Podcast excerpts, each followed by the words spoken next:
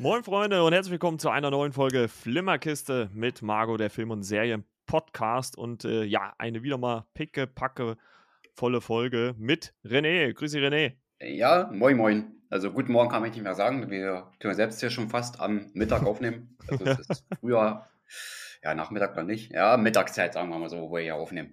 Genau. Deshalb ist auch mal wieder ein fröhliches guten Tag in die Runde. Ja. Mit Sonnenschein hier draußen im Osten. Genau, ja, stimmt. Also, äh, de- der Winter verflüchtigt sich so langsam, ne? Und die Sonne kommt immer mehr raus, wird immer wärmer.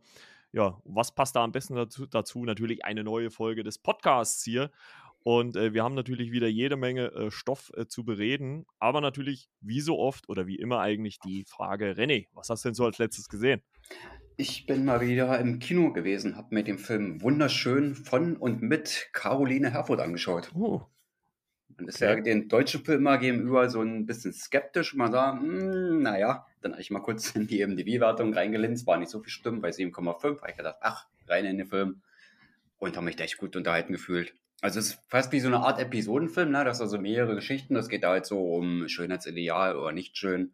So ganz leicht da auch ein bisschen Mobbing, wo man sagt, da werden die Figuren da so ein bisschen vorgestellt und gezeichnet weil die Caroline Herford, die Figur, ne, die hat einen Mann, die hatte schon zwei Kinder gehabt, also die war schwanger, da bleiben noch die Spuren zurück aus der Schwangerschaft, also sie sieht sich als Schönheitsideal nicht selbst so, ja, wie soll man sagen, also sie findet sich jetzt auch nicht selber so hübsch und Selbstwertgefühl, da ist er doch ziemlich weit unten, überlegt, ob sie eine riskante OP macht oder so, weil sie sich selbst nicht so hübsch findet. Und dann ist noch ein anderes Pärchen, also ein älteres Pärchen, ja, wo die Ehe auch nicht mehr so gut äh, funktioniert, ne? Dann machen die da einen Tanzkurs. Und ich habe die Schauspieler haben jetzt gar nicht so auf dem Schirm, aber ich versuche das ein bisschen zu verpacken, so von der Geschichte her.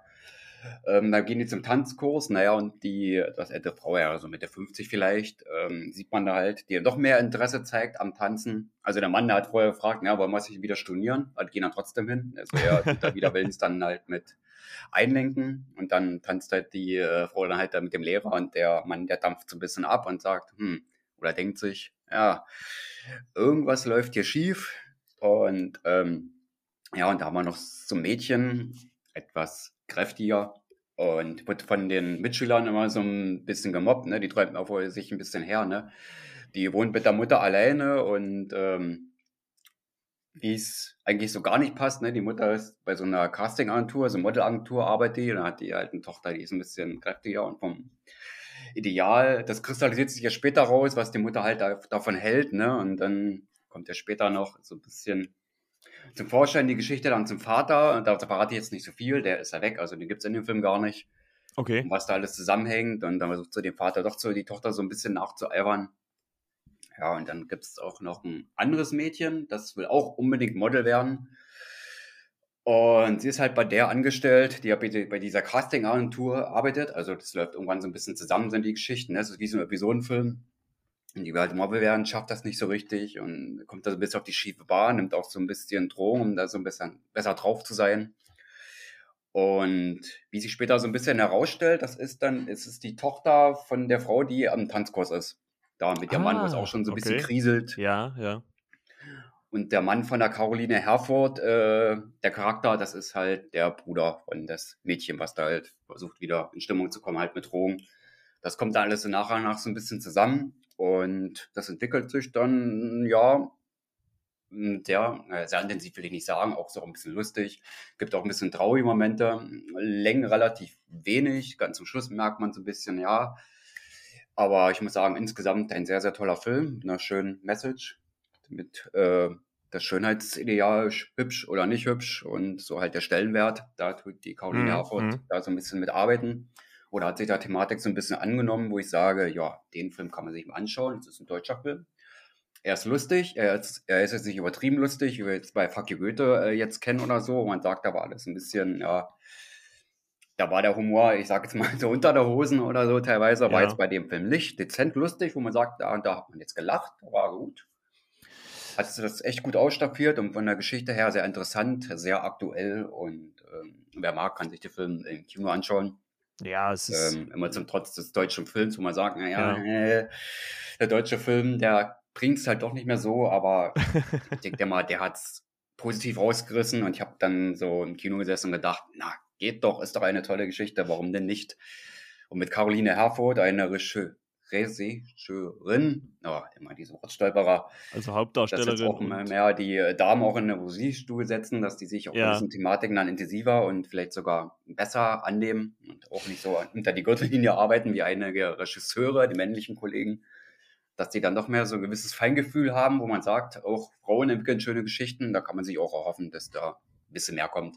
Wie ja, wir letztens über die Kurzfilme schon gesprochen haben, ne? wo äh, Frauen da im Regiestuhl gesessen ja. haben. Ja, also, also ich, ich, ich glaube ja auch gerade, wenn man, wenn man über dieses äh, Thema Schönheit äh, oder, oder dieses Ideal einer Frau äh, einen Film macht, ist es schon naheliegend, dann auch eine Frau auf einen Regiestuhl zu setzen, weil man, wenn man dann natürlich wieder so eine, einen Mann drauf gesessen hätte, dann wäre natürlich dann die Perspektive eine andere gewesen, ne? weil ein Mann sieht das ja, sieht ja vieles anders wie eine Frau. Also ich glaube, so letzten Endes ist es schon ganz gut, dass da äh, Caroline Herford das äh, selber inszeniert hat, weil sie halt auch selber eine Frau ist und halt vielleicht auch mit dem Problem selber auch zu kämpfen hatte als Schauspielerin, das weiß man ja nicht. Und ähm, ja, finde ich eigentlich auch ganz gut, dass man so ein Thema auch mal auch anspricht. Ähm, vielleicht, also es hört sich ja zumindest so an, dass die Mischung genau eine richtige ist zwischen Ernsthaftigkeit und aber auch ein bisschen locker über das Thema umzugehen. Weil man muss ja auch ganz ehrlich sagen, gerade heutzutage ist es halt so, dass gerade durch Social Media natürlich dieser, ja, Schönheitswahn, äh, will ich es jetzt mal sagen, oder dieses Schönheitsideal, was dir so vorgegeben wird, äh, all, präsent ist. Also man merkt das ja immer wieder so an ja, vielen jungen Menschen, die halt äh, tagtäglich, was weiß ich, ins Fitnessstudio rennen, ähm, sich nur noch irgendwie Shakes äh, reinballern, um halt irgendwie versuchen zu wollen, irgendwie einem gewissen Ideal zu entsprechen. Ähm, ganz ehrlich, mache ich mich selber auch nicht komplett frei von. Also man denkt natürlich auch manchmal so, wenn man so irgendwie durchscrollt hier, ah, muss ich jetzt auch ein Sixpack haben oder was weiß ich, ne?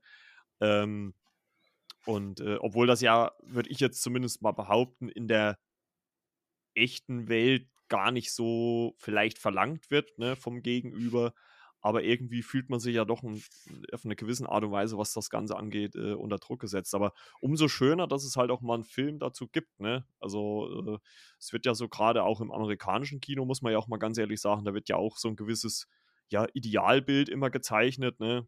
Ähm, obwohl ja, würde ich auch mal behaupten, ein Großteil der Bevölkerung in den USA auch nicht so aussieht, wie man sie in den Filmen sieht. Aber naja, gut umso, umso schöner, dass es halt so einen Film gibt. Also hört sich auf jeden Fall sehr interessant an. Ich habe darüber auch schon gehört, nämlich äh, bei den Mädels von äh, Popcorn und Prosecco, die haben über den Film auch geredet in einer Folge. Ah. Also die haben da auch äh, sehr positiv drüber geredet. Also eine gute Empfehlung von dir. Grüße an die beiden gehen raus und ich hoffe, wir treffen uns alle mal. Ja, äh, das, das ist zumindest schon lose in Planung. Das kann ich so leicht anteasern. Ah, das klingt ja gut. Ja, was hast du sonst noch gesehen? Äh, was habe ich sonst noch gesehen? Kino haben wir jetzt abgearbeitet. Ähm, bin ich ins Streaming heilig. In Gotham habe ich mal wieder reingeguckt. Also jetzt nicht lose in der Reihenfolge, sondern lose mal so wieder ein bisschen reingezwitscht, ein paar Folgen so ein bisschen gucken. Ja, tatsächlich vierte Staffel, mal wieder so ein bisschen reingegangen, um gewisse Figuren mal so wieder ein bisschen wiederzusehen. Und wo ich sagen kann, oder wo ich mich erinnern kann, dass die erste Staffel so ziemlich, ja, ein bisschen trockener war, ein bisschen anstrengend, aber dritte, vierte, fünfte Staffel hat die Serie richtig Fahrt gespielt von Ben McKenzie, Commissioner Gordon. Also als Sicht, also er war nicht der Commissioner Gordon, er war ja da quasi noch als Commissioner ist er später geworden. Mhm. Also wir sehen Jim Gordon in jüngeren Jahren, ne? Also man sieht auch, wie Bruce Wayne Eltern äh, sterben, also zum die alte Geschichte halt, ne? Wie die erschossen ja. werden. Und ab dann geht es ja so ein bisschen los und das ist dann so ein bisschen aus seiner Sicht und da werden so ein bisschen die Verbrecher und die ganze Syndikate und ähm, Geldschieberei, das alles so ein bisschen Intrigen, da ist so ein bisschen geschildert ganz groß dabei. Der, der Pinguin, Oswald Cobblepot, der ist halt im Mittelpunkt und der zum später werdenden Riddler, Edward Nigma. Also hier sieht man ganz viel. Oder auch Figuren wie Scarecrow, die kommen dann ja nicht in allen Folgen vor, aber teilweise. Mr. Freeze sehen wir, den Mad Hatter, der kommt dort vor. Also Oha. auch Figuren, die man so in Filmen noch nicht gesehen hat. Solomon Grundy ist auch dabei, ja, der kommt auch davor. Poison Ivy sieht man länger. Bane kommt auch später vor, aber erst in der letzten Staffel. Wie und warum sage ich nicht. Ich will da nicht so spoilern. Ja, muss ja auch nicht. Man sieht halt den Bruce Wayne, ja, in Jugendjahren, wie er sich das Ideal langsam annimmt und, und schaut, na, hier muss man was tun in dieser Stadt, hier läuft irgendwas falsch. Und selbst Jim Gordon, äh, der ist von negativen Sachen nicht gefeiert. Er wurde auch in Sachen so reingezogen, wo man sagt, hm, das sah jetzt da nicht so gut aus als Polizist und Ja. muss da teilweise auch äh, Schmerzen bei sich ergehen lassen, weil auch so hin und wieder mal den Fängen der Verbrecher kommt. Ja, aber insgesamt gesehen, ja, eine sehr comichafte Serie von den Kostümen her, Ausstattung, Make-up, muss ich sagen, echt toll. Ich habe gestern auch mal wieder reingeguckt, wo ich bei meiner Mom war. Äh, haben wir jetzt das mal kurz angeschaut, um jedes Mal so ein bisschen zu zeigen, wie sehr ich das Batman-Universum eigentlich war, äh, gut finde. Ja gut, Batman sieht man in dem Sinne nicht, das ist ja quasi seine Jugendentwicklung. Ja. Und ja, man sieht viele tolle Charaktere, wo man überlegt, na, wird man die jetzt irgendwann mal in Filmen sehen? Selina Kyle noch in jungen Jahren als Jugendliche, ne, interagiert mit Bruce Wayne. Wo, wo, Äh, gibt's, wo gibt's die zu sehen? Wo kann Die man die ist bei, bei Netflix komplett drin, fünf Oh, Staffeln, okay. 100 voll. Ja, absolute Empfehlung, würde ich doch mal sagen. Ne? Also es ist ja nochmal so eine andere, so ein anderer Fokus, äh, vielleicht so ein bisschen auf das DC-Universum oder das Batman-Universum allgemein. Ne? Und es hört sich zumindest sehr interessant an. Also muss ich mir mal auf die Watchlist packen.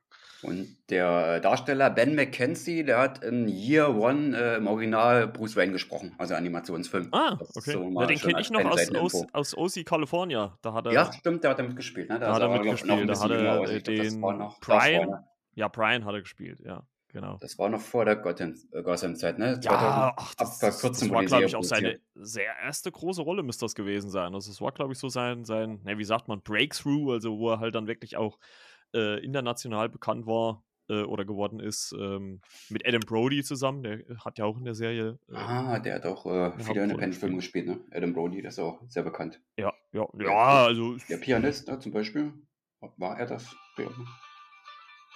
Ah, das war das Handy, ja. War gerade ein Ton zu hören. Naja, so ein Das bisschen. Alles gut. angegangen. Als Zuhörer nicht wundern. Wir nee, also. Äh, Schleichwerbung. Ja, also kann man schon mal ähm, gucken. Also auf jeden Fall eine Empfehlung äh, wert auf Netflix Gotham. Jo, äh, was habe ich als letztes gesehen? Es war gar nicht so viel, außer natürlich das, was wir jetzt heute so ein bisschen besprechen. Ähm, ich habe aber eine Fortsetzung eines Netflix-Films äh, geguckt, äh, im Original Tall Girl. Äh, Im äh, Deutschen heißt er ähm, Wie Jodie über sich hinauswuchs, äh, jetzt Teil 2. Und ähm, ja, ist ein von Netflix auch produzierter Film äh, von äh, Regisseurin Emily Ting, die auch mit am Drehbuch geschrieben hat.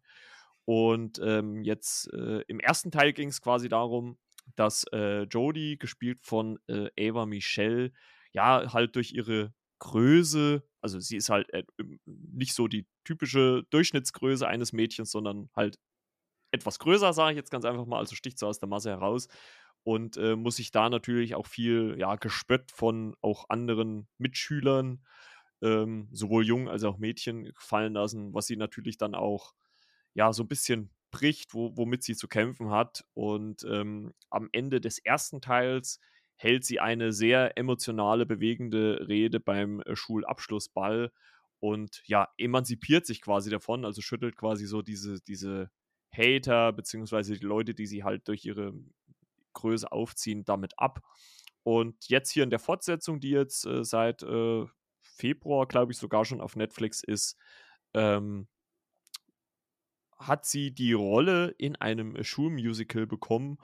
Und äh, wir ja, sehen quasi, wie sie so mit dem Lampenfieber äh, ja, damit zurechtkommen muss, äh, diese Rolle da zu spielen. Ist halt so eine typische, würde ich sagen, so Teenager-Komödie, Liebesdreieck, äh, wo dann halt auch mehrere Figuren mit ins Spiel kommen.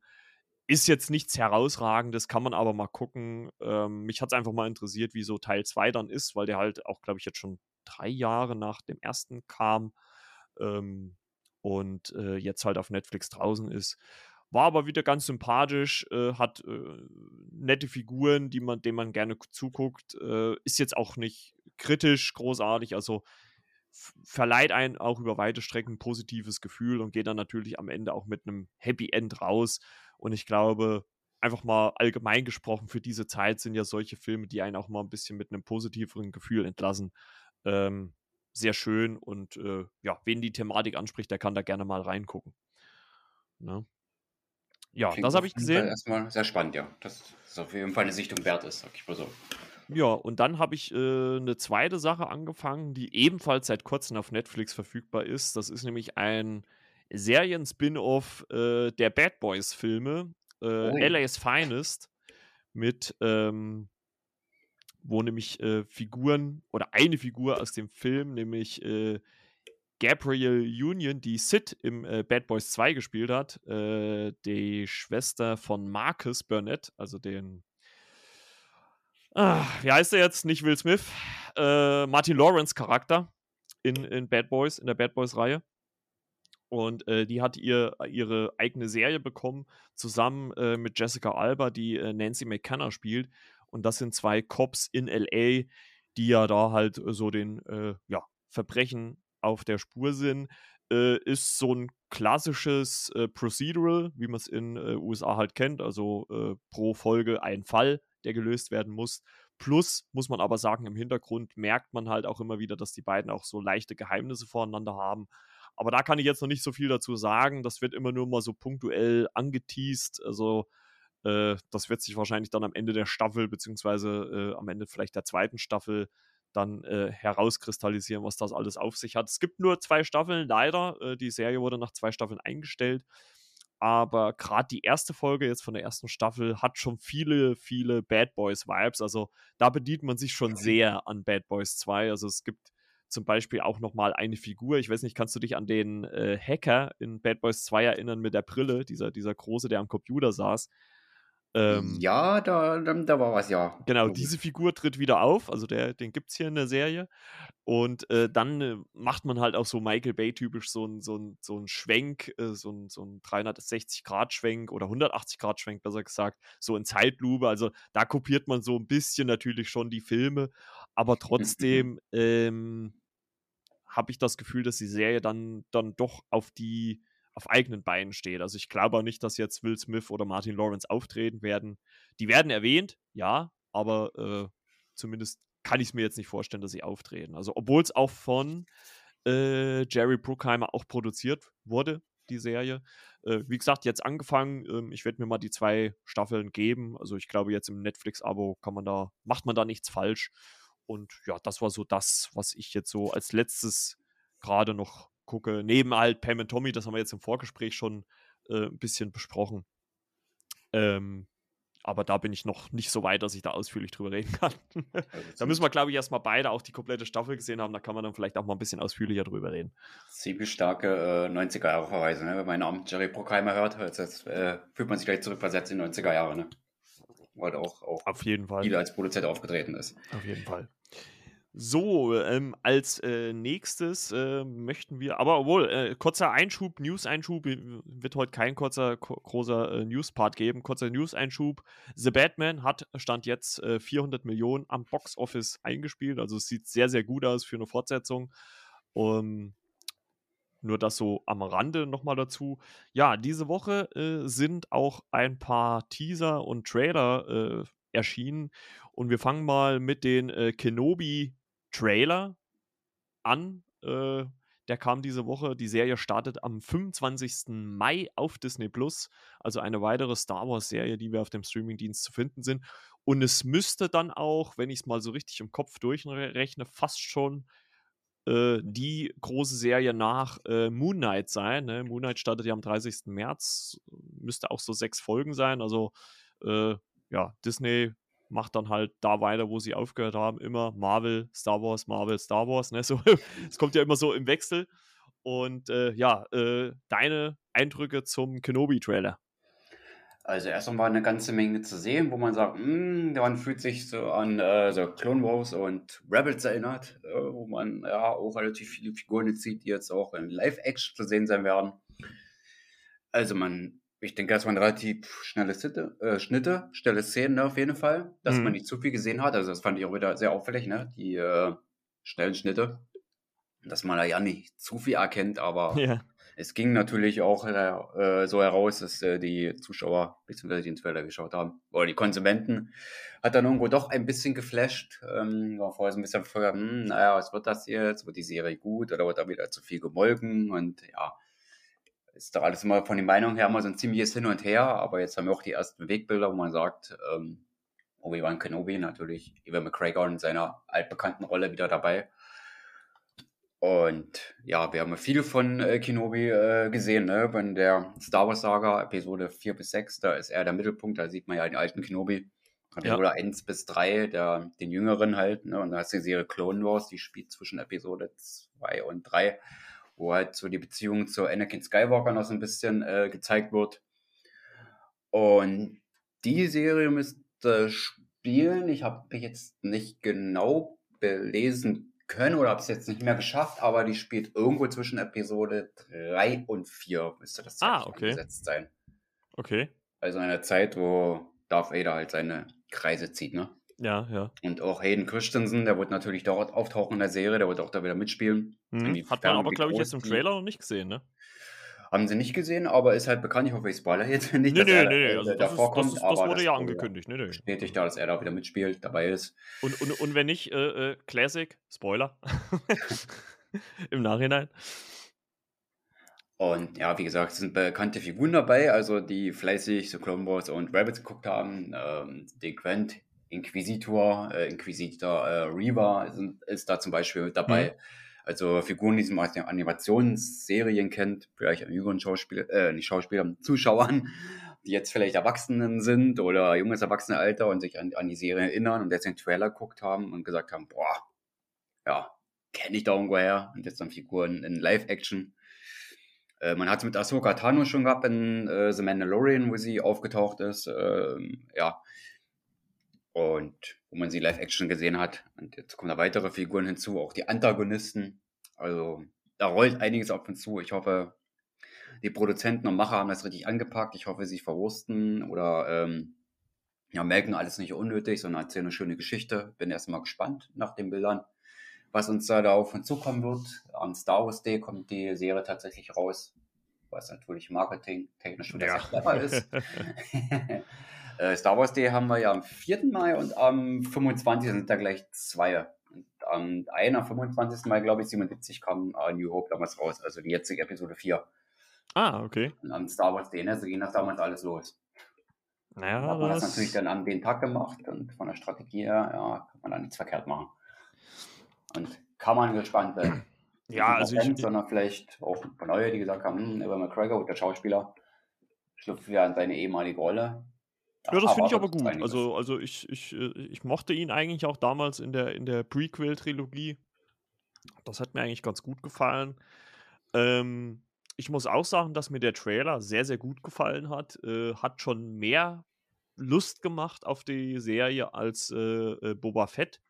Also da war ich ja dann doch auch äh, gerade innerhalb der Serie dann doch sehr enttäuscht, dass die Figur oder dass man nicht allzu viel mit der Figur gemacht hat. Und ich gehe davon aus, dass man mit äh, Obi-Wan Kenobi hier deutlich mehr äh, umzugehen weiß. Ähm, was ich ehrlich gesagt nur manchmal äh, so langsam auch ein bisschen eintönig finde, ist halt einfach dieses ja, Wüstensetting, ne? Also irgendwie jede Star Wars-Serie spielt halt in der Wüste. Also kann man da nicht auch mal so langsam auch mal vielleicht in andere Welten äh, vordringen. Klar, das sind alte Figuren, die wir schon kennen. Ne? Und ja, da, Tatooine gerade Luke Skywalker, ne? das ist ja da eng in Verbindung mit Ja, äh, klar, äh, aber, aber, es ist, aber das ist halt genau das, was mich halt momentan halt auch mehr an Moon Knight reizt, weil halt Moon Knight eine komplett neue Figur ist bei Marvel. Und äh, auf, bei Star Wars konzentriert man sich ja jetzt, Stand jetzt zumindest erstmal noch auf, auf altbekannte Figuren. Ähm, obwohl ich die Mandalorian-Serie, die habe ich ja in der Vergangenheit mit, mit Philipp äh, besprochen, äh, auch sehr, sehr stark fand. Also die habe ich wirklich sehr, sehr gerne geguckt. Also ich würde mir schon wünschen, ich weiß ja nicht, also theoretisch müsste ja, glaube ich, dann irgendwann danach jetzt Mandalorian Staffel 3 kommen, als nächstes im Star Wars-Bereich, ähm, dass man sich irgendwann auch mal irgendwie auf neue Figuren und vielleicht auch mal ein bisschen andere Welten konzentriert und nicht immer nur äh, altbekanntes zeigt, weil das hat halt auch immer so, äh, im Schwäbischen würde man sagen, Geschmäckle, wenn man halt immer nur äh, irgendwie die dieselben Gegenden sieht, dieselben Leute sieht, dann denkt man halt irgendwie, das Star Wars-Universum ist ein Dorf, ne? Was, obwohl das ja eigentlich eine riesige Welt ist, ne? sage ich jetzt mal. Also ich hoffe wirklich, dass man da in, in Zukunft dann auch nochmal das, das wirklich auch mal ein bisschen ausweitet und nochmal das Risiko vielleicht auch mal eingeht, auch mal die Welt auch einfach mal aus einer anderen Blickrichtung zu zeigen. Ne? Also ähm, da ist ja auch momentan, glaube ich, vieles in der Schwebe, was die Filme angeht Äh, ich glaube, weil die Macher sich da selber un unschlüssig sind, wo sie hingehen wollen, was das angeht. Ähm, aber das hoffe ich umso mehr. Aber wie gesagt, es macht schon Bock. Ich bin jetzt, wie gesagt, auch nicht der größte Star Wars-Fan, aber äh, Ewan McGregor in der Rolle, glaube ich, also ich gehe mal eh davon aus, äh, sechs bis acht Folgen wird die Serie wieder haben. Also gucke ich auf jeden Fall rein. Also äh, das Disney Plus-Abo muss sich ja auch lohnen, also reingucken werde ich auf jeden Fall. Ja, das hört sich doch schon mal gut an. Genau. Ja, und dann ist äh, gerade, also wir nehmen heute am äh, Sonntag, den 13. auf äh, und gerade gestern am 12. ist der erste Teaser zu The Boys Staffel 3 erschienen, äh, kommt am 3. Juni auf Amazon Prime raus und ja, was soll ich sagen? Also äh, gibt nicht viel Text, ist ja nur ein Teaser. Äh, man sieht sehr, sehr viele schnelle Schnitte, wie es René jetzt eben schon über den Kenobi-Trailer gesagt hat. Das hier ist nur ein Teaser. Aber ich sag's einfach so, wie es ist. Ich habe einfach Bock drauf. Also wieder diese Mischung aus äh, diesem Superhelden-Genre äh, mit Gewaltorgien vermischt. Also man sieht dort wieder Körper explodieren, äh, ja, Geschlechtsverkehr auf Toiletten, äh, skurrile Auftritte von Superhelden und halt auch äh, von Carl Urban, den gespielten Butcher, der jetzt scheinbar auch Superkräfte entwickelt. Boah, also ich habe einfach Bock drauf und kann den eigentlich 3. Juni gar nicht mehr abwarten. Und äh, ja, das äh, tolle Serie. Also ich hoffe auch, dass wir da wirklich einen ausführlichen Podcast drüber machen, äh, dass wir da viel drüber reden können, weil das ist wirklich eine Serie, die mich schon zum Start hin so geflasht hat und ich freue mich auf jede Staffel äh, aufs Neue. Hat jetzt auch lange gedauert. Ich glaube, zwei Jahre ist die zweite Staffel schon her. Ich glaube, glaub ich, 2020. Dann war jetzt letztes Jahr war Pause, weil wegen Corona. Und jetzt kommen sie zurück und ja, macht einfach Bock drauf und ich will sofort sehen eigentlich. Ich musste auch kräftig lachen in den, den, letzten Sekunden, was man da gesehen hat. Da kam mir doch einiges sehr bekannt vor. Ja. Das war ein sehr schöner Verweis ja. da. Ne? Also das, das machen sie halt einfach zu gerne, ne? dass sie halt wirklich äh, diese, diese realen Comics, äh, die es halt gibt, die sie Marvel, äh, durch den Kakao ziehen, beziehungsweise Anleihen daran nehmen und die halt, halt verändern. Also es ist halt einfach diese Mischung, die sie halt machen. Das ist, das ist wirklich herausragend und für mich auch mit einer der besten Serien, die halt äh, Amazon produziert. Also äh, das ist Wahnsinn. Also ich, ich habe auch das Gefühl, Eric Kripke ist ja da der, der Produzent dahinter. Der hat früher Supernatural gemacht, äh, deswegen spielt auch äh, Jason Eccles äh, jetzt in der dritten Staffel mit. Der wird Soldier Boy spielen. Ja, so eine Art, Renny hat es ja jetzt eben schon angedeutet, so eine Art, das kann man, glaube ich, aus dem Teaser auch schon rauslesen, so eine Art Captain America Gegenstück, ne, halt in der, in der The Boys Welt der halt auch erst irgendwie in so einer Art äh, Kryostase anscheinend war, wo er dann halt geweckt wird.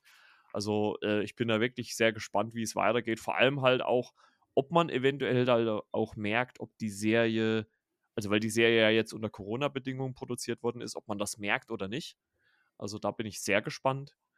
Ähm, aber es sieht zumindest jetzt auf den Bildern nicht aus. Es gibt teilweise skurrile Bilder, die man sieht, äh, auch natürlich auch wieder Gewaltbilder. Ähm, ja, aber die Mischung dieser Serie gefällt mir einfach irrsinnig gut und es ist eigentlich genau mein Geschmack. Also die trifft auch humortechnisch genau meinen Geschmack. Ähm, ja, also ich freue mich da auf jeden Fall riesig drauf. Die gestandenen Charaktere bzw. Helden, die sie haben, ja, die sind ja inspiriert von äh, verschiedenen DC-Helden. Ne? Ja, also ja, DC, ja. Marvel. jetzt geht es ein bisschen in die Marvel-Richtung, wie gesagt, ja. der, der, also der, der die man den Trailer sieht, ne, da denkt man auch zuerst, hm, der sieht Captain America da ziemlich ähnlich, ne? Ja, ja. Ja, und dann äh, ich kann es ja sagen, der Teaser, ja, es gibt da so einen kleinen Verweis auf den Wolverine, ne? Eine diese Szene, also will ich da nicht alles komplett, sondern ich glaube, der wurde so ein bisschen der Bart gestürzt, glaube ich. Man sieht so ein bisschen den Schatten. Das hat mich da so ein bisschen an Logan erinnert in einer gewissen Szene. Ja, oder, oder auch der eine Moment, ich, ich meine, das wird jetzt wahrscheinlich garantiert Zufall sein, äh, weil sie, glaube ich, nicht so schnell damit reagieren konnten. Hast du diesen einen Shot gesehen mit äh, The Deep, also von äh, Chase Crawford, den gespielten, als man quasi diese Kamerafahrt, die es jetzt auch bei ähm, äh, Doctor Strange 2 gibt, wo quasi diese Kamera so ins Auge von Wanda reinfährt und genau das gleiche macht man ja hier im Teaser auch mit diesem The Deep-Charakter, da fährt ja auch die Kamera so ins Auge rein. Da dachte ich, hä, haben sie das jetzt noch schnell gemacht, weil das halt jetzt erst kürzlich bei äh, Doctor Strange 2 Trailer war. Aber ich glaube, das war jetzt reiner Zufall, dass das jetzt gleich war oder ähnlich zumindest war. Also das fand ich äh, schon geil. Also ähm, ja, toll, toll, wie sie da diese Verbindung ziehen zu äh, den äh, realen äh, Comic-Universen, die es bei uns gibt. Und trotzdem was Eigenes bleibt, ne? Das ist ja irgendwie so eine Serie, wo man sagt, äh, hier würden Superhelden sein, ne, wenn sie in einer realen Welt leben würden. Ne? Das wird dann so, ja, ja. Äh, kann man kompakt zusammenfassen, halt so ein bisschen genau, genau. wie das ausgehen und, könnte. Und was, was ich vorhin eigentlich. Bürgern dabei ging, die eigentlich keine Chancen haben gegen diese ja. Helden, ne? gerade gegen den Rumländer. Das ist ja der, ich sage jetzt mal, der Oberguru, ne? Ja. Sehr, sehr in sich arrogant, ne? Der hält von sich immer das Beste, ja. ne? In einer Staffel ist gar nichts in der zweiten Mal, wo er vor den Gemälde steht und sich dann selbst, glaube anguckt, glaube ich sogar. Im, im das ist, nee, das ist in der ersten Staffel. Ist in der ersten Staffel. Äh, gut, aber ist in der ersten, ja. Ich, weiß, ja. ich hatte die Szene vor Augen genau davor steht. Aber wie gesagt, Freunde, da, damit, also äh, wie gesagt, die Serie startet am 3. Juni und ich glaube, also wenn sie es so machen, wie sie es bei den ersten zwei Staffeln gemacht haben, dann wird es wahrscheinlich wieder so sein, die ersten zwei oder drei Folgen mit einmal und dann wöchentlich. Also werden wir, denke ich mal, wenn wir denn die dann auch besprechen, aber ich gehe mal stark davon aus, können wir ja dann auch nochmal die ersten zwei Staffeln Revue passieren lassen, bevor wir dann in die aktuelle einsteigen. Da können wir ja nochmal sehr, sehr viel ausführlicher drüber reden dann. Ne? Und die Review der ersten vier Folgen habe ich ja als Artikel online. Genau. Das kam in Verbindung mit dem Brickfilm, den ich mit dem guten Tag Germany gemacht habe. Grüße gehen raus, Kollege. Ah, ich weiß, René. Zeit, aber ich möchte dich hier erwähnen. René, ein wir König ja der den, Überleitung. Wir haben ja den Brick-Film gemacht. Na gut, es fehlt noch diese Boys-Serie, ne? Na gut, das können wir von dort auch so überleiten. Dann sind wir ja noch bei The Boys. Ja, jetzt, dann, dann sprich doch mal über den Brick-Film. Also, äh, jetzt hast du so eine geile Überleitung gemacht. Gut, okay, da machen wir natürlich so weiter, dass wir das nicht zerstören, ne? Nein, nein, alles okay. gut. Der Rumländer ist natürlich der Hauptdarsteller, ne? Man sieht ihm zuerst ähm, sein Büro zu stehen im Tower. Ja, und verrichtet dann halt seine Dinge, wie er es halt macht, ne? Äh, manchmal mehr, manchmal weniger blutig. Ja. Und ist halt ein Brick-Kurzfilm, wie gesagt, der Rumländer, der ist der Hauptdarsteller und äh, ist mit einem Plot-Twist versehen. Ich habe so ein bisschen mitgewerkelt an dem Film. Ich habe so ein bisschen die, die Bank, die ich mitgebaut, das Büro zum Teil. Und ja, der Plot-Twist, der am Ende passiert, das habe ich selber nicht gewusst. Da hat mich der gute Tech Germany selber noch überrascht, weil ich gesagt ah, habe, hm, jetzt wollte ich doch schmunzeln. Ich habe Marco hat den Film auch noch gesehen, jetzt noch ähm, kurz hinein. Wo ich sage, ja Leute, guckt einfach mal rein. Gönnt euch da die, hm, ich glaube, fünf, sechs. Ja, fünf Minuten, so fünfeinhalb Minuten, ja, glaube ich, sind es ja. ja. Ja, der Erik und sein ehemaliger, kann ich jetzt mal sagen, Nachhilfe, ja, ich will von Nachhilfe jetzt nicht den Namen sagen, ich weiß nicht, ob er erwähnt werden will, jedenfalls ähm, haben wir das zu dritt so ein bisschen gemacht. Die Mammutaufgabe war bei den beiden. Das mit den Rändern hat unheimlich lange gedauert, das alles ähm, zurechtzupassen, die Figuren einzufügen, wie schnell bewegen sie sich und ähm, die ganzen Gebäude, der Bus, alles, was da so vorkommt, die Straßen. Also man sieht, das war unheimlich viel Arbeit. Ja. Ich hoffe, wir können die Superheldenfenster draußen begeistern. Auch die The Boys äh, sehr, sehr gerne gucken, ähm, die den Film hoffentlich auch anklicken werden, den Kurzfilm. Auf jeden Fall. Also ich werde den, äh, ich werde den Link dann auch in die Show Notes packen, auf jeden Fall. Also guckt da auf jeden Fall äh, dann mal rein. Also da muss man halt auch wirklich sagen, wie du schon gesagt hast, Respekt vor diesem Aufwand, den ihr da äh, äh, betrieben habt. Also ich glaube wirklich, dass das eine immense Arbeit ist, eben man das alles so auf die Beine stellt und äh, da einen fünfminütigen Film äh, auf, fertig macht. Also das ist wirklich sehr unterhaltsam. Zeigt auch, wirklich halt auch die Figur des Homelanders, wie sie halt auch so in der, in der Serie jetzt ist. Also, ähm, also in der The Boys-Serie, also wirklich gut. Hat mir auch wirklich sehr gut gefallen. Und wie du schon sagst, der Twist am Ende, der da noch kam, äh, ja, den habe ich gefeiert. Da musste ich, da musste ich doch sehr lauthals lachen, als ich den dann gesehen habe. also sehr gute Arbeit, Tech Germany. Äh, bitte machst du weiter. Also es ist eine schöne Zusammenarbeit. Also wir haben in der Vergangenheit relativ viel gemacht. Wer auch meinen Blog dann mal so liest, gerade so die Star Wars Artikel, das war ja mit ihm so ein bisschen Kooperation, auch teilweise so die Hintergrundbilder, die hat er für mich da gemacht. Also wir arbeiten an vielen Projekten ne, ziemlich viel zusammen. Star Wars macht er so am liebsten. Jetzt ist natürlich äh, The Boys, der Homelander, wo er so ein bisschen mehr drin ist. Ich mal so ein bisschen ausprobiert. Auch zum Lego-Film. In der Vergangenheit gab es ja schon zwei Lego-Filme, äh, halt mit Bricks, also eine kleinere Marke als Lego, ein bisschen günstiger, wo wir da so ein bisschen was vorgestellt haben, wo wir schon so die Lego-Richtung gegangen sind, gebastelt haben, geguckt haben, wie es qualitativ und jetzt hat er diesen Film gemacht, oder wir, sag ich mal so. Und ja, mal gucken, was der Bursche noch alles so vorhat. ja, auf jeden Fall, äh, ja, folgen und äh, euch das Video auch angucken und natürlich liken auch, damit ihr ihn auch unterstützt. Ja, und im Zuge dessen, äh, nicht nur dieser Brick-Film gibt's, es gibt auch seit 4.3. auf Amazon als kleine Überbrückung auf äh, bis hin zur Realserie am 3. Juni gibt's äh, die Animationsserie The Boys äh, Diabolical äh, mit acht Folgen und äh, ja, eine Animationsserie, die auch auf verschiedene Stile setzt, ne, was die Folgen angeht. Ich glaube, manche doppeln sich so ein bisschen. Also ich bin der Meinung, es waren so drei, vier oder fünf verschiedene Stile. Es gibt, glaube ich, von, von ein, zwei Stilen gibt es, glaube ich, zwei Folgen. Und ähm, ja, Macher dahinter natürlich auch Eric Kripke, der die äh, Original Originalserie macht. Und ja, äh, René, wie haben dir denn die Folgen gefallen, die du äh, gesehen hast davon? Also ich habe jetzt konsequent bis zur fünften Folge durchgängig durchguckt. Gut, bei der sechsten habe ich nebenbei ein paar andere Sachen gemacht, habe ich nicht so viel mitbekommen, da ich nebenbei ein bisschen recherchiert. Da habe ich gesehen, dass ein Original bei den Synchronsprechern, dass der Don Schiedel da mit dabei war, der hat da eine Figur gesprochen. Das mal so nebenbei. bis zur fünften Folge habe ich geguckt, ja, die sind voneinander so getrennt. Das sind verschiedene Geschichten, ne, die ja so erzählt werden. Es geht das sind immer Einzel Einzelgeschichten, ja. Recht blutig zu, äh, so um die 13 Minuten die Länge, ja. Ähm, die erste Folge direkt äh, sieht man halt so einen Wissenschaftler, also halt Gehilfe, ne, der da halt ähm, Wesen untersuchen soll, äh, beziehungsweise Mutanten, wenn man jetzt die X-Men mal so ein bisschen aufgreifen soll, ne? Ja, gut, also, also wenn, wenn man im The Boys-Thema bleibt, äh, äh, ein Soup, ne? Die sagen ja, immer genau. Soups zu den Superhelden. Soup. Das sind dann halt so äh, Wesen, die dann eliminiert äh, werden soll. Und ja, diesen Wissenschaftler, den du siehst, der tut das halt dann doch verhindern, ne? weil das so ein kleines Mädchen ist, ne? Dass der auch Superkräfte hat, äh, die selbst aber dann nicht so richtig, also nicht verinnerlicht hat, weil sie ist ja noch klein, sie spricht da noch nicht. Aber sie scheint da eine Allergie zu haben und wenn die anfängt zu niesen, ne, dann ja. kracht's gewaltig, ne? Und das ist ja. ja schon, man sagt, naja, die äh, findet die Freiheit nach draußen, ne? Der Wissenschaftler hat ein Herz für sie. Er will sie doch gerne adoptieren, ne? Dass, äh, er will das Mädchen halt quasi durch die Securities da durchbringen, ne, halt in diesen Essenwagen, ne, wo da, da runterguckt, der, der Typ, der große Schrank, sag ich mal so, und das, das Kind krabbelt schon Richtung Tür raus und die ist da schon selber weg. Und da fängt die dann zu niesen und alle, die verfolgen, boah, wird ziemlich blutig, ne? Ja, also auf jeden Fall. Also man muss auch sagen, also die acht Folgen gehen alle relativ kurz, alle so, ich glaube, maximal eine Viertelstunde, ne? So 13, 14 Minuten gehen die Folgen ja. immer. Und gerade die erste ist halt auch in dem Sinne eine Gimmick-Episode, weil halt da nicht gesprochen wird. Ne? Also es wird halt immer nur so mit äh, Geräuschen äh, gearbeitet und natürlich auch Musik, wie man sie irgendwie wie früher, ich weiß gar nicht, mit was kann man es am besten gleichen, so aus dem Bugs Bunny so, so äh, äh, Bereich, würde ich so sagen, ne? Wo du, ja, wo es doch Folgen gibt, wo ja. nicht so viel gesprochen wurde, ja. Genau, und ähm, und trotzdem, äh, also das ist jetzt die einzigste, wo nicht gesprochen wird. In allen anderen gibt es dann auch Dialoge natürlich. Äh, und es werden natürlich auch immer so diese The Boys-typischen Sachen mit eingewoben. Also The Boys, äh, beziehungsweise Ward Industries, die ja für äh, die Superhelden in der The Boys-Welt verantwortlich sind. Das ist immer wieder Thema, nicht immer hauptsächlich, aber zumindest im Hintergrund äh, äh, schwebt das immer mit.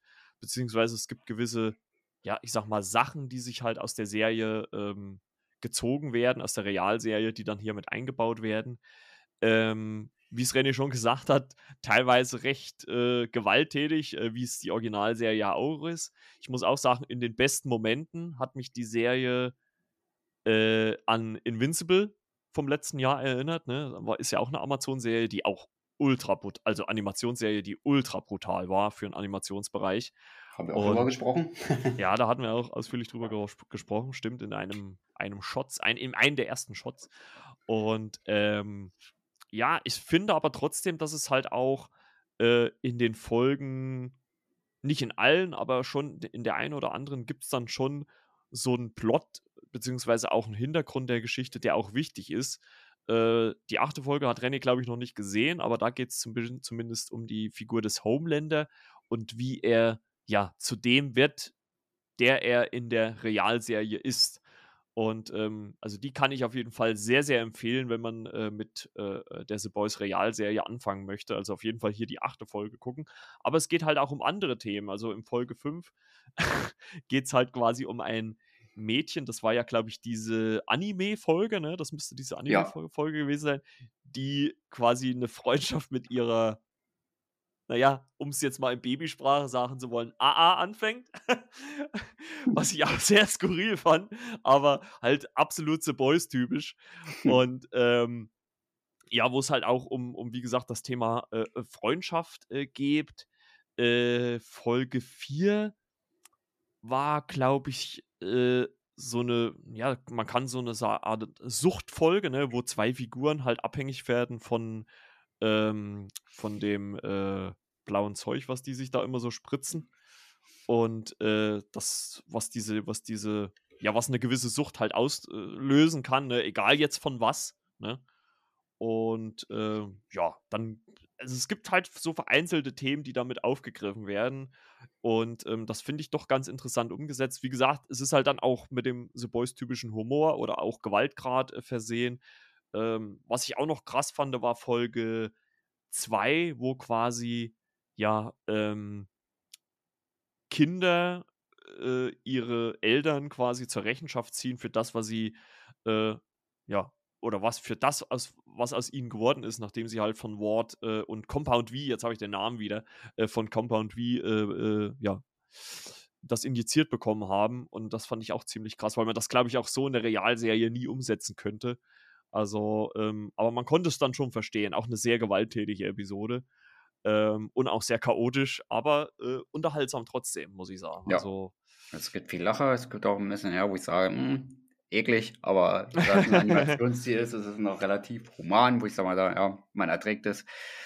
Aber es ist der The Boys Humor natürlich, steht mir nichts nah. Also man sieht auch einige Figuren davon, ne? Der, ich hoffe, ich spoilere jetzt nicht, wenn ich sage, der Rumländer, der, er taucht auf, aber ich sage jetzt nicht wie oder was er dort macht. Ich habe selbst noch nicht alle Folgen gesehen, aber er taucht auf. Ja. Auch die Folge äh, The Butcher von Karl Obern, die wird man sehen aber im Original nicht vom Original, Originaldarsteller gesprochen, leider nicht, das ist ein anderen, aber der Umländer Anthony Starr, er spricht da seine Figur, er ist natürlich da wieder, ich sag mal, am Start. Man kennt ihn auch äh, auf Instagram und er liked ja auch äh, andere User, die was über The Boys schreiben oder veröffentlichen. Ah, okay, auch cool. ein bisschen mit unterstützen. Da ist er auch ganz gut dabei, der Anthony Star. Äh, Tony Star nennt er sich, glaube ich. Aber ich werde den dann nochmal bei Instagram so ein bisschen verlinken. Ja gut, Tony ist ja Abkürzung. Den Kanal, dass man da auch so ein bisschen gucken kann. Also das ist, also was mich bei diesen Schauspielern, also was mich ja bei diesen Schauspielern so, ähm, was ich da so grandios finde, ist, dass der halt, wenn man ihm so auf Social Media folgt, ist das einer scheinbar der nettesten Menschen, die es gibt.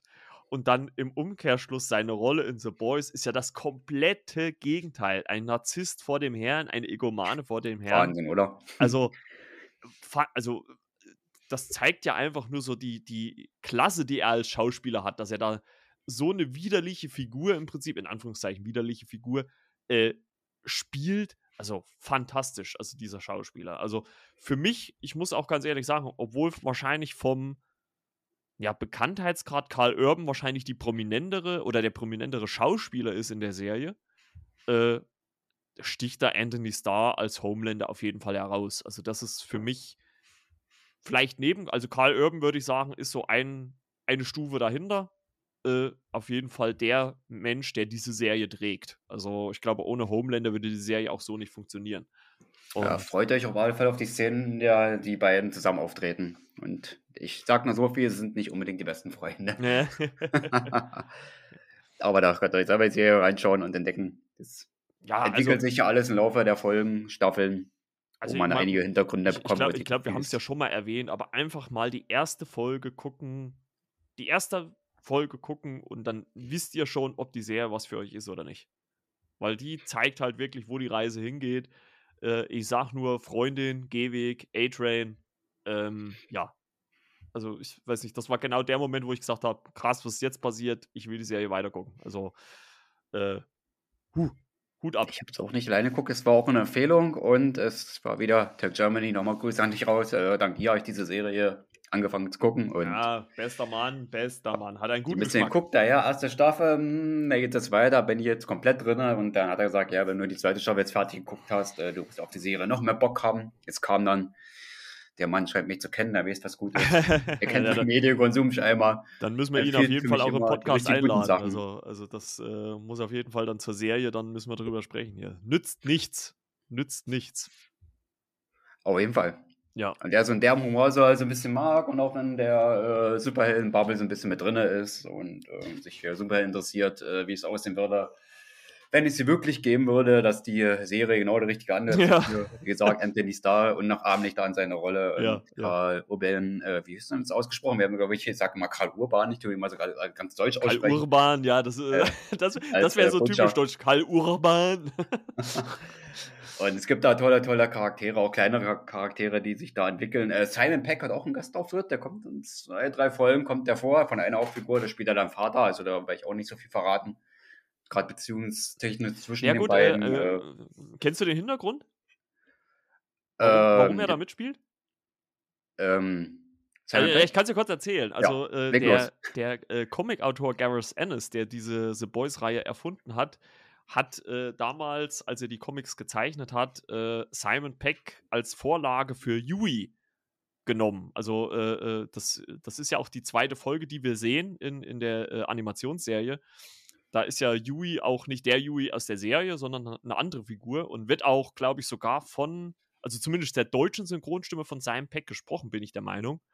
Und äh, dadurch, dass Gareth Ennis diese Vorlage für, äh, also Simon Peck als Vorlage hatte für Yui in seinen Comics, der aber zu alt war, um Yui in der Realserie jetzt zu spielen, hat man ihn zumindest dazu überredet, in der ersten Staffel Yuis Vater zu spielen. Also Yui wird ja gespielt von äh, wie heißt der, Jack Quaid, also der, Su ja. der Sohn von also Dennis Quaid. Luke, der Sohn und der, der, der Simon Peck-Figur, die heißt äh, Yugi, ne? Also ganz ähnlich die Namen. Ja, ja, also und da hat Simon Peck halt dann äh, als ja, kleine Hommage natürlich an seine, seine, an seinen Comic-Auftritt quasi, also als, als seine Comic-Vorlage, spielt er quasi den Vater von Yui, weil er halt dann jetzt mittlerweile zu alt ist, um äh, den jungen Yui zu spielen. Also das ist halt so der Hintergrund, warum er in der ersten Staffel mit dabei ist. Auch ein toller Schauspieler übrigens, Simon Peck. Ähm und, da, und daran merkt man halt auch, dass der halt auch ein übelster Fan der ganzen Sache ist, ne? Also der ist halt auch ein übelster Comic-Fan. Also er hätte ja nicht mitspielen müssen, ne? Aber der hatte so auch Bock drauf. Ich habe damals auch, glaube ich, zur ersten Staffel ein Interview gelesen, der hatte so Bock drauf und da hatte diese paar Szenen, wie du schon sagst, der hat ja jetzt nicht einen Riesenauftritt, aber er ist da ja doch schon das eine oder andere Mal zu sehen. Ähm, dabei und der hatte echt Bock drauf. Und äh, in der zweiten Staffel ist er leider nicht mehr mit dabei aber in der ersten hat er seine paar Auftritte und die fand ich ziemlich gut. Also, weil ich Simon Pack auch sehr liebe, äh, ich sag nur Cornetto-Trilogie. Ne? Mission Impossible hat er eine Nebenrolle, aber auch mhm. immer so gewiss seine Szenen. Ist auch in The Boys auch nicht so viel dabei, aber er hat seine Szenen und er nimmt in der gewissermaßen nimmt er so Anteil oder spielt eine Rolle, was für den Luke-Charakter äh, sehr, sehr wichtig ist. Gerade in die Beziehung zwischen Vater und Sohn, das spielt eine sehr, sehr wichtige Rolle. Also hat er indirekt dann auch äh, ja, einen größeren Anteil auf die Luke-Figur seinen Sohn. Ja, auf jeden Fall. Das hat dann alles ein bisschen Einfluss, was da passiert.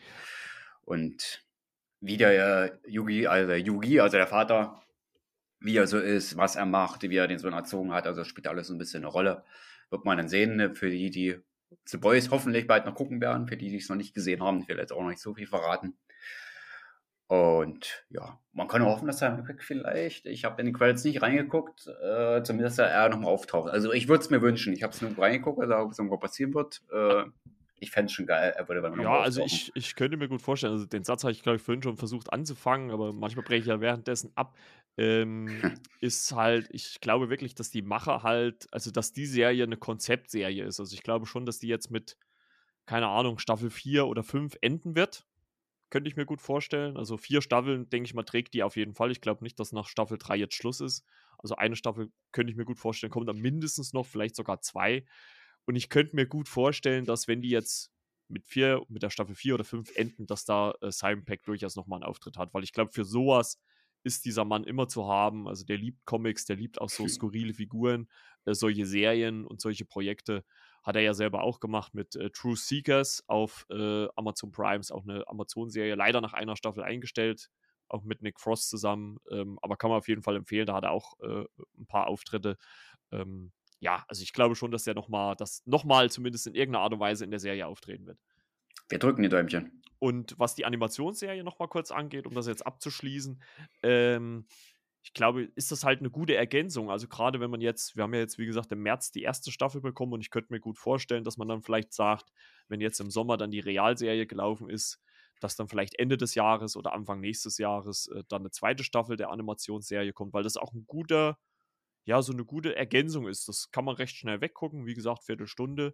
und man darf ja auch nicht vergessen, es ist ja auch ein Spin-off äh, von The Boys in Arbeit, ähm, wo es quasi darum geht, dass äh, ja, wie die, wie die Soups, die jungen Soups auf einer äh, Akademie ausgebildet werden. Das ist allerdings alles noch in Produktion, also da ist noch kein finales Datum äh, da, wann das alles kommt.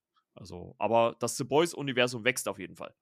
Ja, während wir den dritten Staffel angucken werden, äh, wird dann im Hintergrund schon heimlich äh, von den Machern weiter gewerkelt oder wieder was Neues gemacht wird. Und da erwartet uns, denke ich mal, so einiges. Und die Folgen sind relativ lang von The Boys, ne? Also, um eine Stunde. Also man braucht. Also von der Originalserie. Ja. Also ja. Von der Originalserie, ja. Also das ist immer eine gute Stunde und ist auch sehr, sehr hochwertig produziert. Also die sehen sehr, sehr gut aus. Also das ist jetzt nicht, kann man jetzt nicht, was ist denn eher ein tendenziell schlechteres Beispiel oder nicht so hochwertiges zumindest, äh, The Flash von äh, CW zum Beispiel von der Serie. Also da ist The Boys deutlich, deutlich, äh, also auch von den Effekten allgemein her deutlich drüber. Ja. Genau. So, und dann haben wir noch so zwei Filme. Da haben wir jetzt das Problem, dass René die noch nicht gesehen hat, aber ich möchte da trotzdem so ein paar Worte äh, äh drüber verlieren. Sind beides Netflix-Produktionen. Ich fange, also ich kann auch schon mal eins vorab sagen. Ich habe bei beiden Tränen in den Augen gehabt. Äh, allerdings bei beiden Filmen aus äh, unterschiedlichen Gründen. Ich fange mal äh, mit dem Film an, der, ja, der mich eher so runtergezogen hat. Und es war vielleicht auch ein Film, den ich jetzt derzeit hätte vielleicht nicht unbedingt gucken sollen, weil natürlich, wie gesagt, äh, ihr kennt ja alles, äh, was da draußen gerade äh, in der Ukraine und so abgeht. Ähm, da brauche ich ja nicht viel darüber zu verlieren. Ähm, trotzdem hatte ich den Film auf meiner Watchlist und dachte mir, ich gucke ihn mir an. Ähm, es geht um äh, Schatten in meinen Augen der ist am 9. Äh, März, also jetzt äh, im Laufe der Woche, bei Netflix äh, gestartet. Ist ein dänischer Film und äh, vom Regisseur Ole Bornedal geht so, ja, knapp, ich glaube, eine Stunde 40, sowas geht der. Und er spielt im Dänemark des Jahres 1945 immer noch von den Deutschen äh, besetzt wo allerdings dann halt äh, auch schon im Untergrund so ein Widerstand natürlich aufkeimt, der allerdings natürlich von äh, ja, gewissen Personen, in dem, die, ja, den, die vielleicht keine Nazis in dem Sinne sind, aber äh, den ja wohlgesonnen äh, ja, äh, in Verfolgung sind. Und wir es ist im Prinzip ähnlich wie auch bei Wunderschön. Es ist kein Episodenfilm, aber es wird sich auf verschiedene Figuren konzentriert in diesem äh, Setting. Ähm, wir sehen einmal einen äh, Gestapo-Polizisten, der eine Nonne kennenlernt. Man sieht verschiedene Kinder, die mit den ja, Gräueltaten da in Dänemark äh, zu kämpfen haben. Also die halt auch sehen, wie äh, ge gewisse Menschen, Personen erschossen werden. Also ganz krass war auch der Beginn des Films. Man sieht so einen, so einen Jungen auf dem Fahrrad, der ähm, auf einem Bauernhof ähm, Eier holt und die dann ja, nach Hause fahren will. Und äh, parallel dazu sieht man, wie drei junge Frauen äh, von einem Fahrer abgeholt werden und dann so über einen Waldweg zu, eigentlich zu, auf einen Geburtstag, auf eine Feier fahren wollen. Und man sieht dann einfach nur so, wie das Flugzeug angeflogen kommt. Und der Fahrer guckt noch in den Rückspiegel, da sieht man dann schon, wie so diese Kanonenschüsse hinter dem Auto einschlagen und dann durch das Auto durch und alle Insassen sterben und dieser Junge muss dann in dieses Auto rein oder schaut dann in dieses Auto rein weil er da vorbeikommt und sieht halt, also man sieht, man macht Gott sei Dank keinen Schwenk ins Auto, man sieht nur, wie der Junge so reinguckt. Und äh, durch den Schock dieser ganzen Szenerie ähm, äh, hört er auch auf zu sprechen. Also er bekommt nur noch so, so äh, ein paar Töne raus. Ne, so, äh, äh. und äh, also das hat ihm halt einfach so sehr geschockt. Und dieser Film hat auf jeden Fall, also er zeigt nicht die gänzlichen Ausmaße des Krieges. Also das muss man schon sagen. Also er konzentriert sich auf wenige Stories, ne? also auf kleine Stories, auf kleine Geschichten. Ähm, was ich allerdings gut finde, weil wir natürlich schon so viele Filme über den Zweiten Weltkrieg hatten. Ähm, oh, ich ja, glaube, das, muss, das muss, man jetzt nicht nochmal in Gänze auswalzen.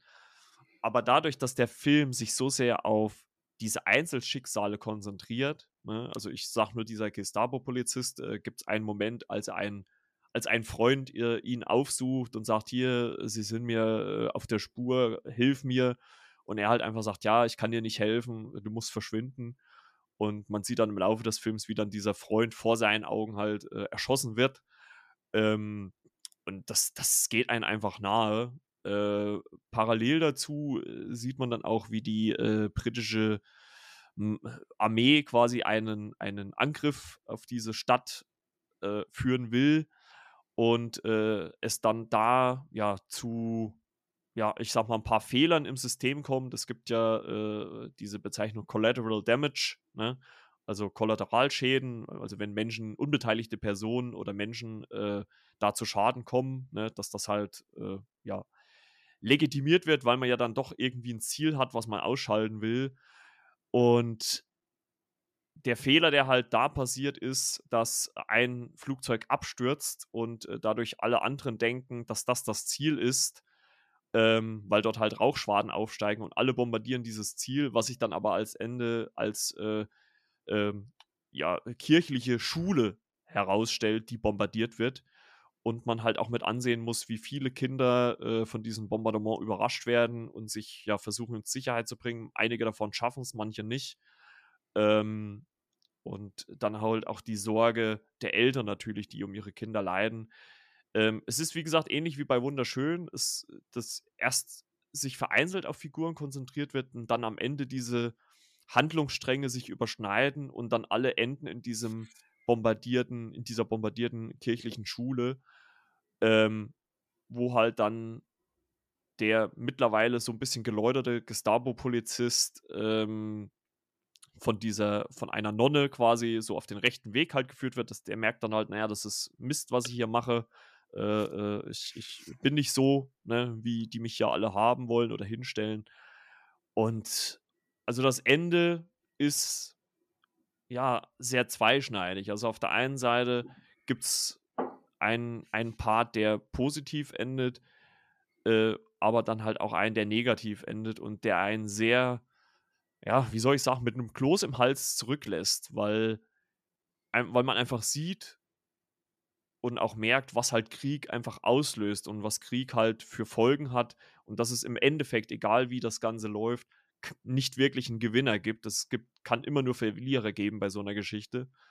Und das zeigt dieser Film halt wirklich auf, ja, eindringliche Weise, ohne halt auch das Grauen in, in, seiner Gänze halt so zeigen. Also er ist jetzt nicht sehr explizit, ist auch gut so. Ähm, es reicht schon, wenn man dieses Leid dieser Kinder sieht, die dann in dem Keller hocken ähm, von dieser Kirche oder von dieser Schule und alles. Also es ging mir schon sehr nahe und wo dann auch am Ende, was ich grandios finde, es ist ein One-Shot, in dem eine Mutter gesagt bekommt äh, von dem Jungen, der, den man am Anfang sieht, der dann sein, sein, ja, seine Sprechhemmung überwindet und der Mutter dann sagt, ja, äh, ähm, Eva ist zu Hause, die ist gar nicht mehr hier. Und man sieht dann wirklich, wie die Mutter, das ist wirklich ein One-Shot, der geht bestimmt zwei Minuten, äh, nach Hause rennt und die Kamera bleibt ja wirklich, also ich hätte es sogar noch geiler gefunden, wenn die Kamera wirklich bis zum Schluss dran geblieben will, aber sie machen dann doch im Treppenhaus zwei Schnitte ähm, und die Kamera geht wirklich fast One-Shot-mäßig hinterher und man sieht dann so, wie aus Angst dann, als die Mutter in der Küche steht und sieht ihre Tochter ihren, ihren Reisbrei essen, äh, wie dann dieses Lächeln halt in ihr Gesicht kommt und wie sie so die Hoffnung wieder hat. Ähm, Im Umkehrschluss gibt es aber auch eine Szenerie in der Schule, als wo es wirklich am Ende eine Szene gibt oder eine Sequenz gibt, in der eine verschüttete Nonne mit einem Kind spricht, was vorher noch einen Theaterauftritt hatte und die beiden sich wirklich sehr gut verstanden haben. Und das Mädchen immer wieder sagt, ja, ich, ich liege ja auf dem Bauch, aber das Wasser steigt. Und irgendwann antwortet dieses Mädchen halt nicht mehr. Und das ging einen so nahe. Und man sieht halt auch, wie diese Nonne, diese verschüttete Nonne da leidet darunter, dass dieses Mädchen ja anscheinend, auch wenn es nicht, man sieht es nicht, Gott sei Dank, ne?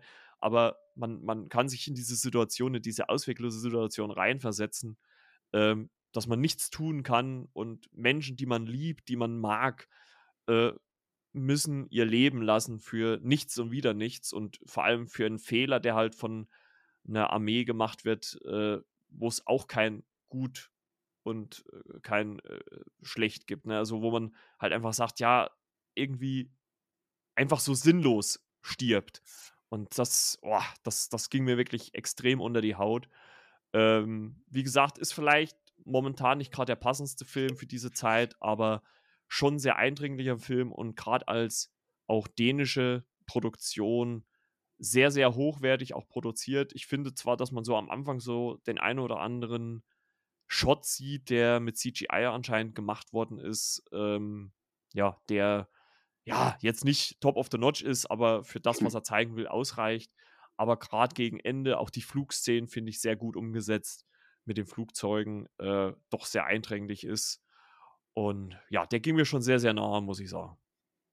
Also klare äh, Empfehlung zum Anschauen. Gerade Dänemark hier von den Produktionen her äh, immer sehr hochwertig arbeiten, auch intensiv arbeiten. Dieser Film scheint es dann auch wieder zu sein.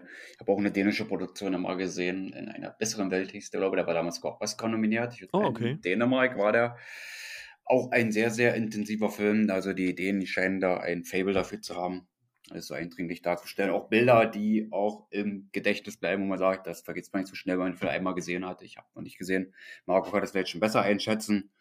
Aber ich sag, dahingehend schon mal ein guter Tipp, ne? der so ein bisschen historisch auch wieder angehaucht ist, ne? Die Thematik Zweiter Weltkrieg. Gut, ja, wir haben viel gesehen. Aber jetzt auch mal aus Sicht der Dänen.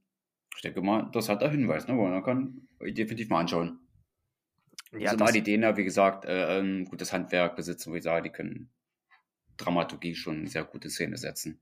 Ja, es kommt ja auch vor allem viel da aus den nicht nur dänischen, sondern allgemein auch skandinavischen Bereich, was dann ja sehr oft äh, auch von den äh, US-Filmstudios äh, dann geremaked wird, ne, weil die dann sehr, selber merken, ja, das ist sehr intens. Es gibt ja auf äh, Netflix und Amazon quasi The Guilty, ähm, wo es im ähm, äh, bei Netflix ist es, glaube ich, Jake Gyllenhaal, der da die Hauptrolle ja. spielt. Und da gibt es ja auch ein dänisches Original.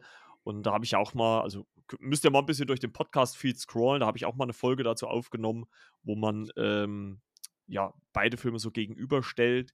Also es ist ja ganz oft so, dass es da halt quasi äh, Remakes gibt, weil die ja US-Studios einfach merken, ja, das ist äh, ziemlich intens, das ist ziemlich gut, was da kommt. Ne? Und ich finde halt auch, äh, ich würde mal sagen, dass die skandinavischen Produktionen halt auch nie so ein riesiges Budget haben aber dafür es trotzdem schaffen, immer sehr, sehr unterhaltsame und halt auch ähm, ja, einnehmende Filme zu machen. Also gerade in diesem äh, Krimi-Bereich, ne, Thriller-Bereich, da sind ja die Ideen sehr, sehr stark drin. Da gibt es ja auch viele Serien, die dann nach Deutschland kommen. Also da kann ich nur die ARD, ARD oder ZDF-Mediathek empfehlen. Da gibt es wirklich einige Produktionen, die da zu sehen sind. Also äh, auf jeden Fall äh, eine Empfehlung wert muss man auf jeden Fall mal sagen. Genau. Also handwerklich gut gemachte. Ja, auf jeden Fall. Also man, wie gesagt, gerade am Anfang merkt man da und dort, äh, wenn dann so, so Shots über die, über die Stadt sind, äh, ja, das ist animiert teilweise, klar, ne, weil man halt nicht alles äh, äh nachbauen konnte wahrscheinlich. Aber zum Beispiel, äh, dieser One-Shot, den ich angesprochen habe, am Ende, also ich hatte zwar so das Gefühl, dass die Frau immer so viermal um die Ecke rennt vom selben Haus, aber äh, war wahrscheinlich dann letzten Endes doch anders.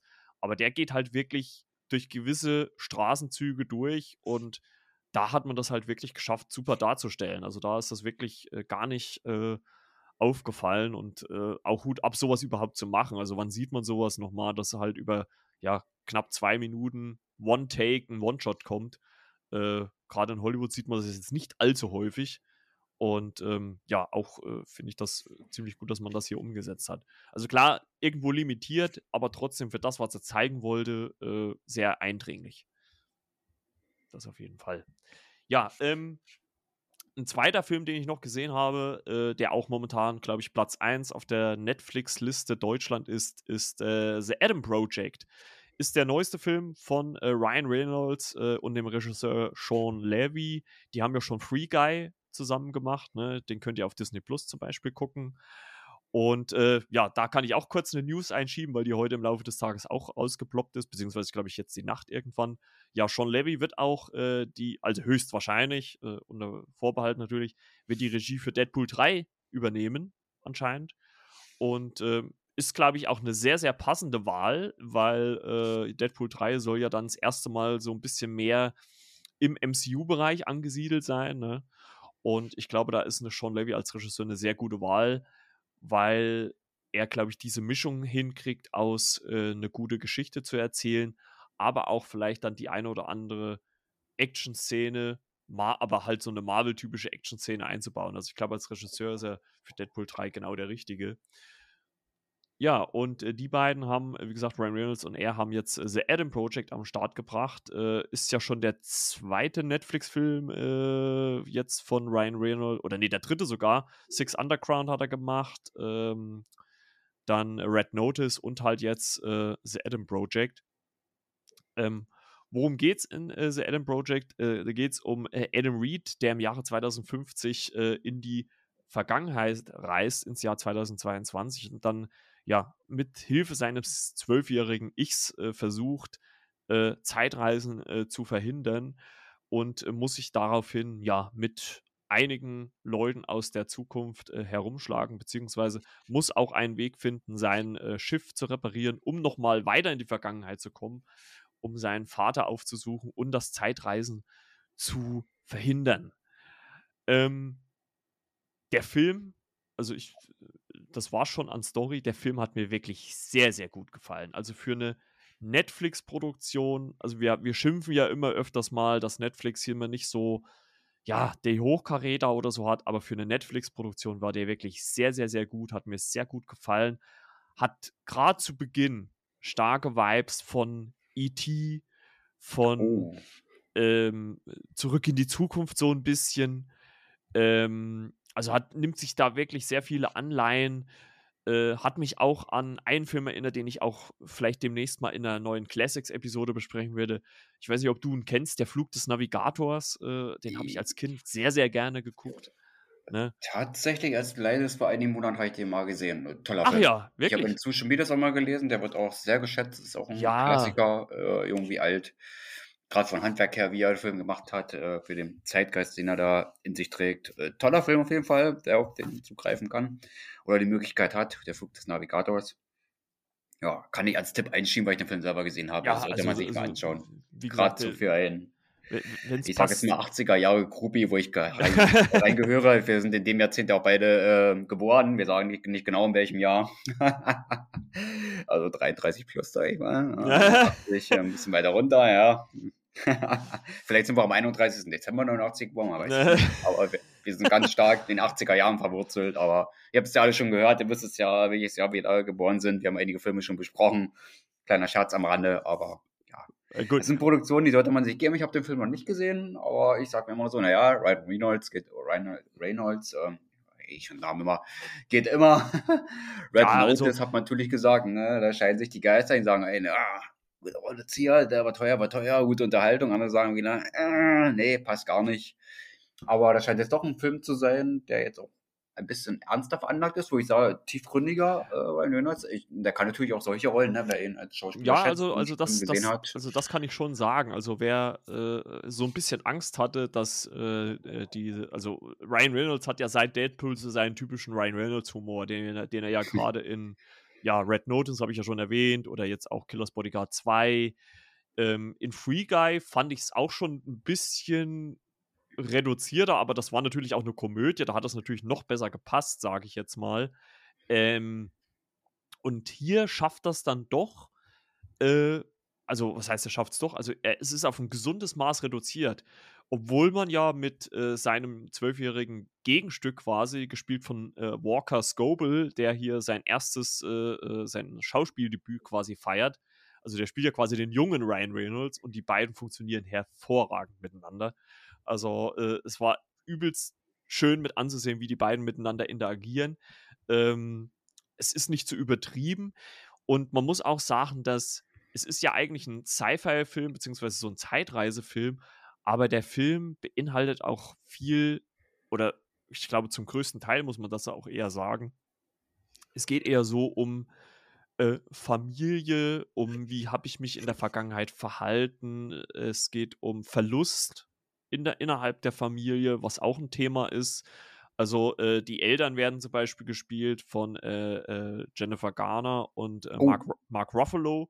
Ne? Oh, sehr interessant. Oh, jetzt, und jetzt äh, und wer, also, also, also die Marvel-Leute treffen sich da alle und Zoe Saldana spielt auch noch mit. Also, oh. also äh, es ist wirklich ein, ein, sehr, sehr guter Cast, der da äh, auftritt.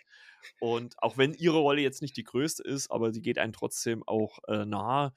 Und äh, gerade auch äh, Jennifer Garner macht das wirklich sehr, sehr gut, ähm, die die Mutter halt, wie gesagt, spielt. Es gibt kann ich jetzt schon sagen, ohne zu sehr darauf eingehen zu wollen, es gibt eine sehr, sehr herzliche Szene zwischen ihr äh, in, in einer Bar und Ryan Reynolds.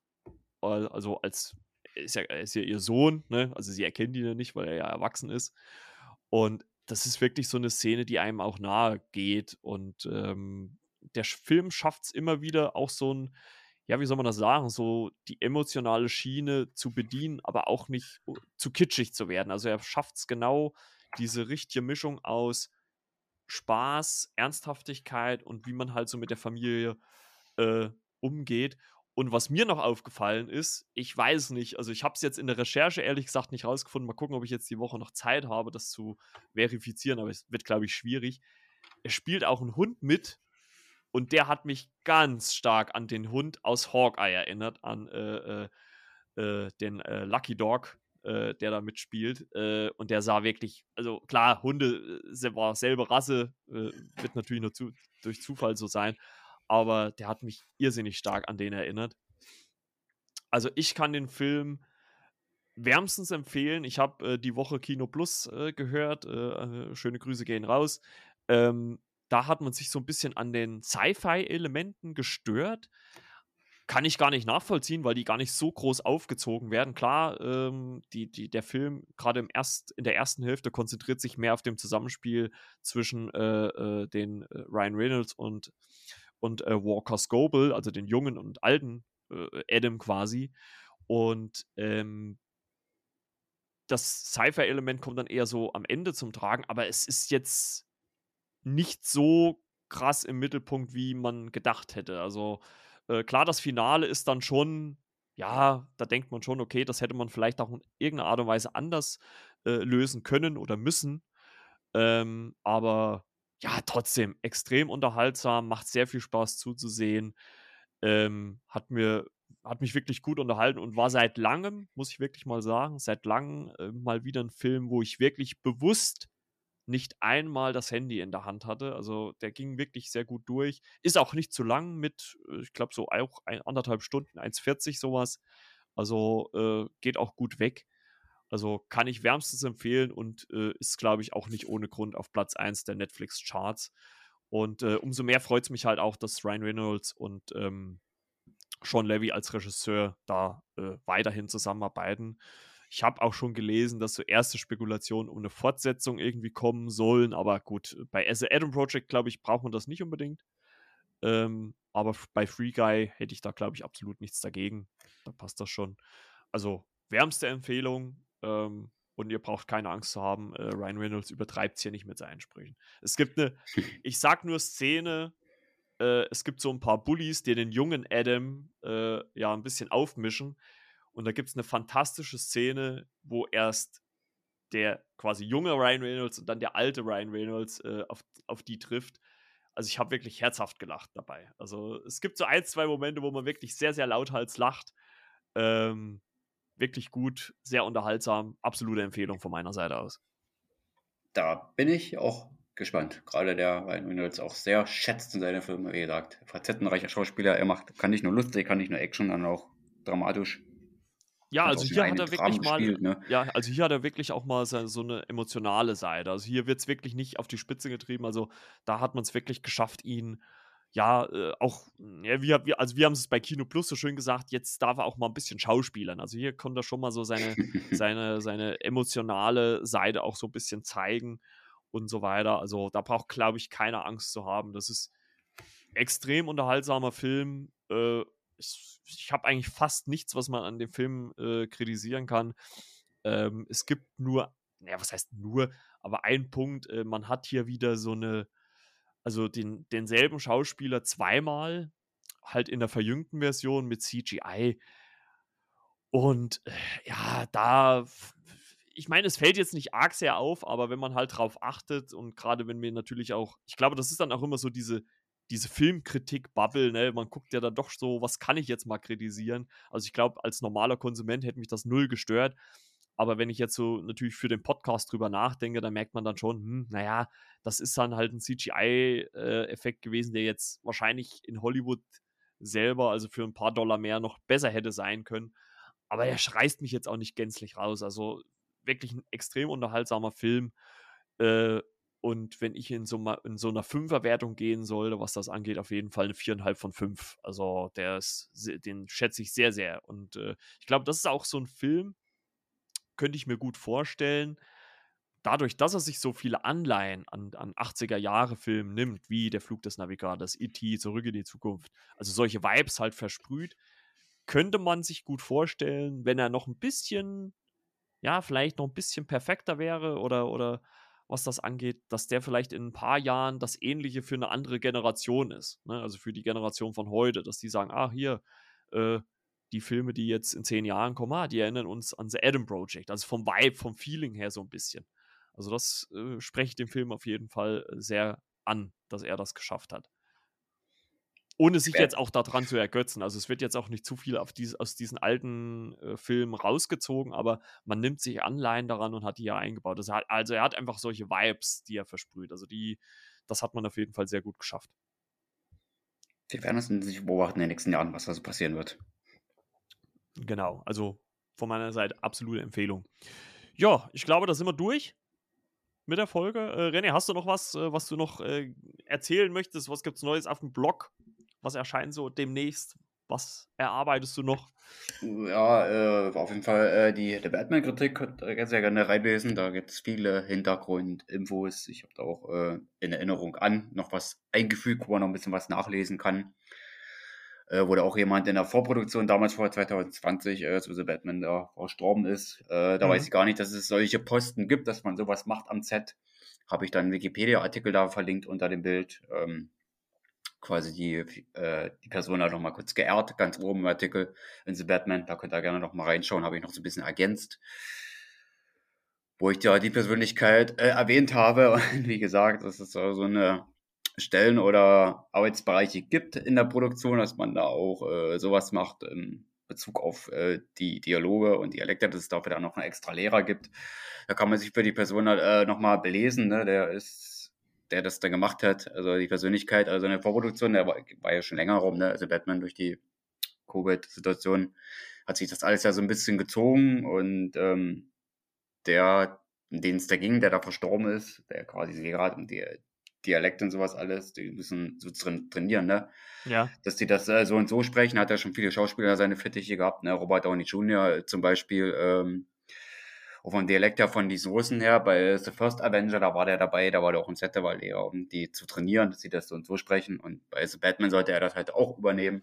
Ist dann am 31.03.2020 verstorben, also auch äh, Folgen der Covid-Situation oder Krankheit. Also ihn hat es da getroffen und der wurde da quasi nochmal geehrt und ja, das ist ein Arschband zu sehen bei The Batman. Da habe ich gesagt, hm, was ist denn das für ein Name? Gleich mal recherchieren und habe das nachträglich noch eingearbeitet. Und der ist auch nicht so sehr alt geworden. Ich habe schon wieder den Namen vergessen. Ich vergesse meinen Namen. Geht es dir genauso? Dass irgendwie mal meinen Namen vergessen? Man hat irgendwie Gesicht vor Augen.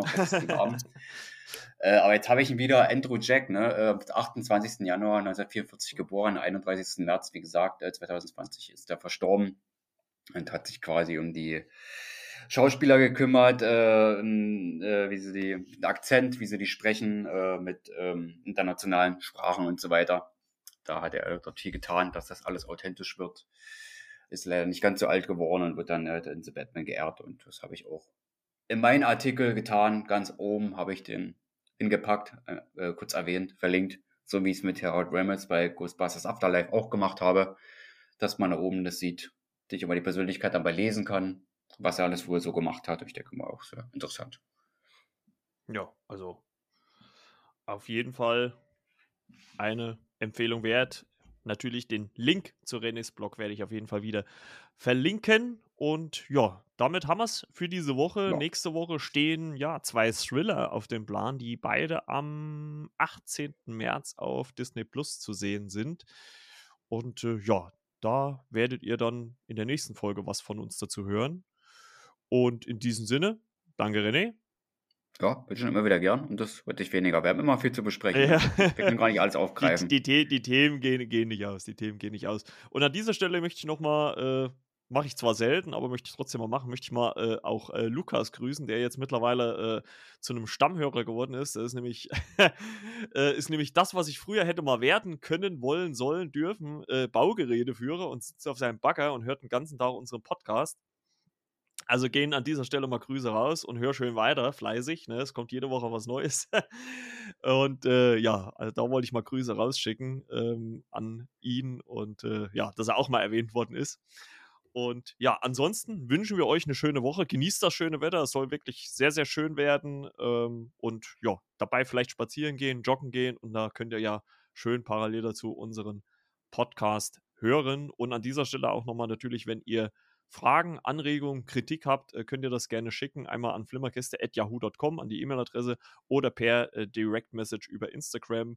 Falls ihr auch mal Fragen an uns habt, äh, sei es jetzt über Filme, Serien oder auch vielleicht persönlicher Natur, wenn es jetzt nicht zu persönlich wird, äh, könnt ihr das gerne tun und äh, die uns natürlich auch schicken. Dann können wir darauf auch mal in den Folgen eingehen. Und ja, dann wünschen wir euch, wie gesagt, eine schöne Woche. Der René dir natürlich auch. Ne? Genießt ja, das schöne danke. Wetter. Ne? geht man gleich mit einem ganz anderen Gefühl raus, ne, bei Sonne. Ne? Ist, ist ja, gleich viel angenehmer. Die Sonne, ja, man ist auch besser gelaunt, ja. Sieht wunderbar aus. Keine Wolken. Also ich denke mal, ich ja. werde definitiv gleich noch rausgehen. Ich auf jeden Fall auch. Blauer Himmel, Sonnenschein. Also passt auf euch auf, bleibt gesund und äh, ja, versucht das. Äh, ich als LKW-Fahrer muss das ja sagen, versucht das Tanken zu vermeiden, ansonsten wäre ihr Darm. und wir hören uns dann äh, äh, nächste Woche wieder. Bis denn dann, ciao, ciao, euer ciao, Marco. Ciao.